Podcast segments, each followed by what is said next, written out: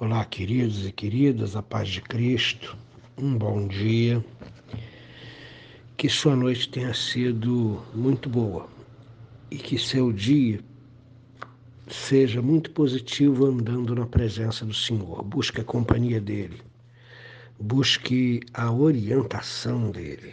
Não faça nada sem consultar o Senhor. Ande com Deus e seu dia vai ser muito bom. Quero convidá-lo a meditar nas Escrituras, primeira carta de Paulo aos Tessalonicenses, capítulo 5, versos de 1 a 3. Diz assim: Irmãos, relativamente aos tempos e às épocas, não há necessidade de que eu vos escreva pois vós mesmos estáis inteirados com precisão de que o dia do Senhor vem como ladrão na noite. Quando andarem dizendo paz e segurança, eis que lhes sobrevirá repentina destruição, como vêm as dores de parto a que está para dar à luz, e de nenhum modo escaparão. Falei para vocês que essa carta de Paulo é produto das dúvidas dos Tessalonicenses que o pastor Timóteo traz para Paulo, eh, informando a Paulo né, que os Tessalonicenses estão bem, mas que têm algumas dúvidas doutrinárias. É, essas dúvidas, especialmente quanto ao estado dos crentes pós-morte, na carne, e também relativamente ao tempo e como se processará a vinda do Senhor, elas foram precipitadas por algumas mortes repentinas no meio da igreja a igreja perdeu gente, é, é, perdeu irmãos no meio dela. E a morte, ela sempre choca a nossa vida e sempre nos leva a pensar na nossa própria vida. Quando você vai a um, um enterro onde a morte foi inesperada, quando a pessoa está internada, quando a pessoa está lutando contra um câncer, dois, três, quatro anos, é, a gente até começa a pedir a Deus para que leve o irmão, a irmã, para que eles descansem do sofrimento. Mas quando a morte é súbita e inesperada, pessoas saudáveis que de repente têm um mal súbito e, e vêm a óbito, isso choca a nossa vida e nos leva a pensar na nossa própria vida.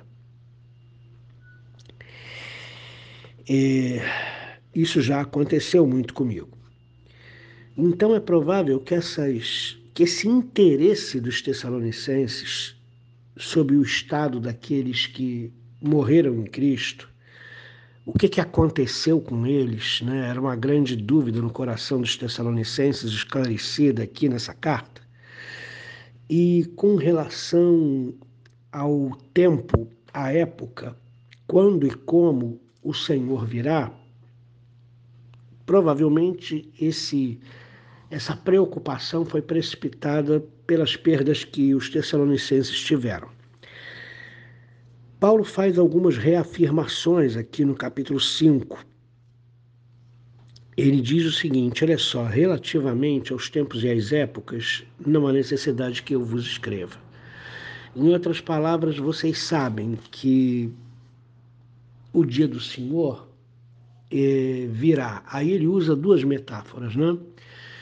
Virá como ladrão, aí a questão do ladrão na noite, ela é inesperada e ela é também desagradável porque a vinda do Senhor vai ser boa para nós, não vai ser boa para aqueles que não creem em Jesus Cristo. para nós vai ser a concretização da nossa salvação, mas para aqueles que não creem em Cristo vai ser a concretização da perdição deles. E depois da vinda do Senhor, ninguém se salva mais. A chance de salvação vem até Jesus voltar. Se até Jesus voltar as pessoas não se decidirem é, não entregarem de verdade o seu coração e a sua vida ao Senhor Jesus e viver com Ele obedecendo a Sua palavra, vão ficar por aqui. Então, é, a ideia dos estudiosos que pesquisam a primeira carta aos Tessalonicenses é que a coisa subjacente a essa preocupação do estado dos mortos e depois é, é, é, o estado espiritual né, daqueles que morrem, né?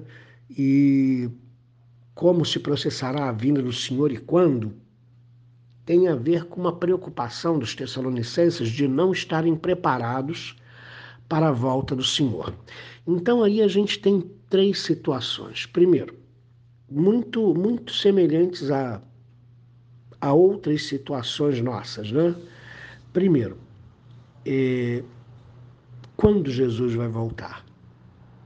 Eu era pré-adolescente, tinha uns 10 anos de idade, quando estava na igreja metodista de São João de Meriti. E lá os irmãos cantavam sobre Canaã, que um dia nós vamos caminhar para Canaã. Um dia nós chegaríamos a Canaã, na verdade, porque a caminhada é agora, estamos caminhando para Canaã. E eles cantavam aquele cântico também que o mercado está vazio, né? O mercado está vazio, seu trabalho já cessou. O...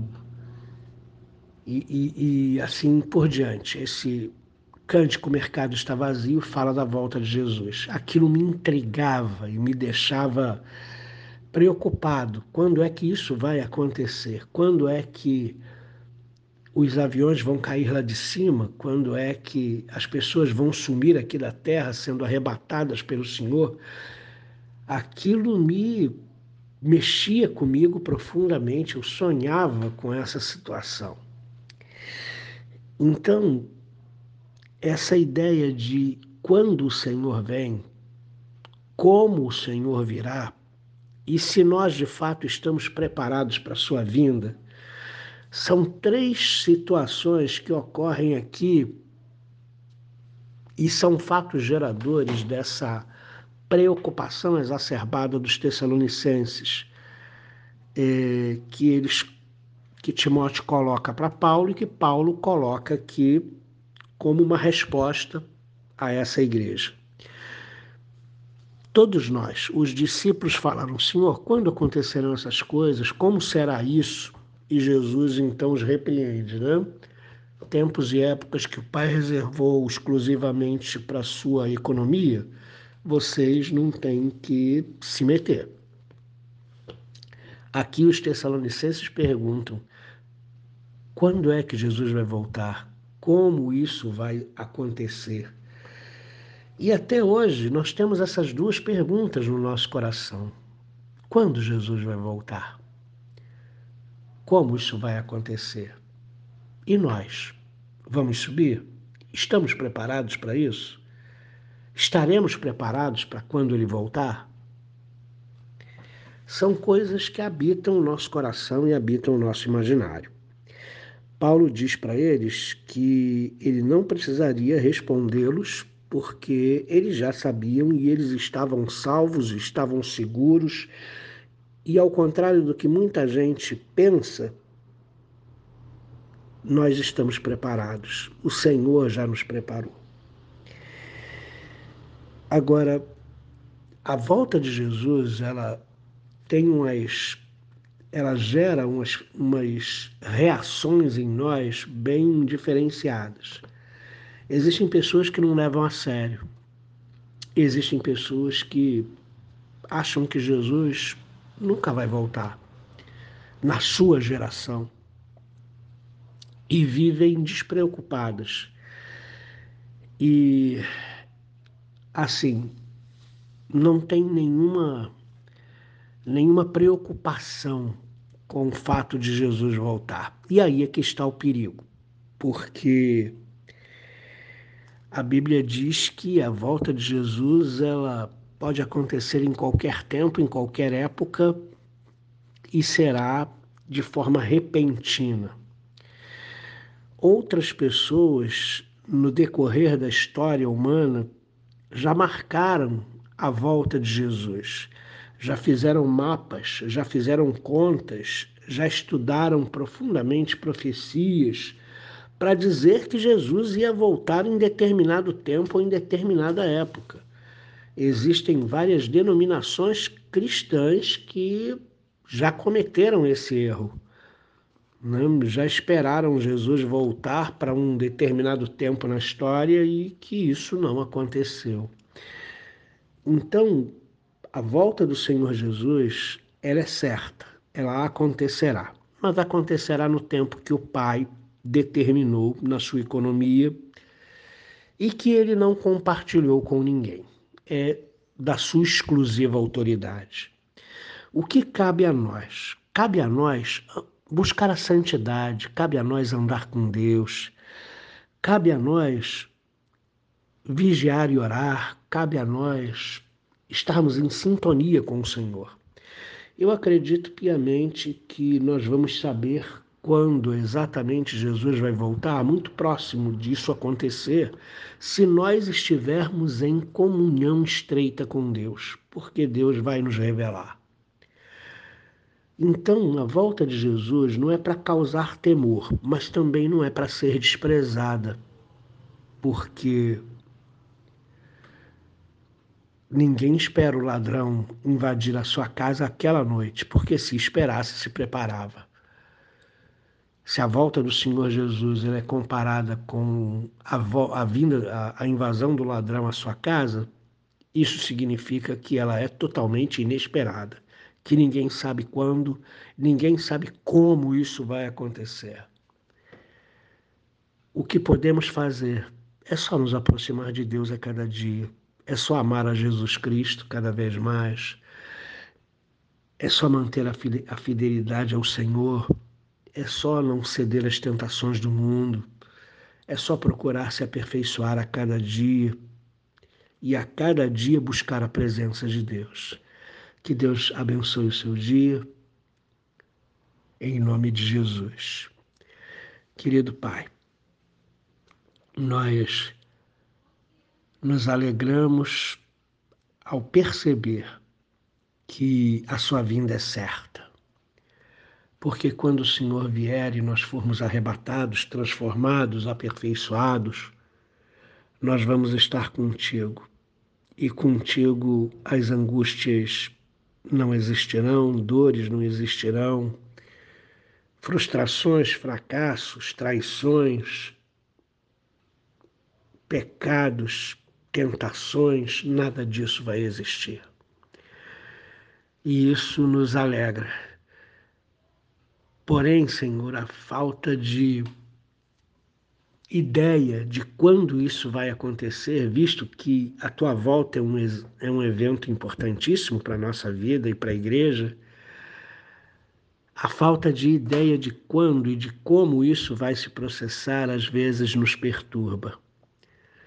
Mas que nós possamos compreender que é só andar do teu lado, é só buscar a tua presença todos os dias, é só nos voltarmos para ti todos os dias. Nos ensina, por favor, a ter um relacionamento bastante estreito com o Senhor todos os dias, em nome de Jesus. Amém.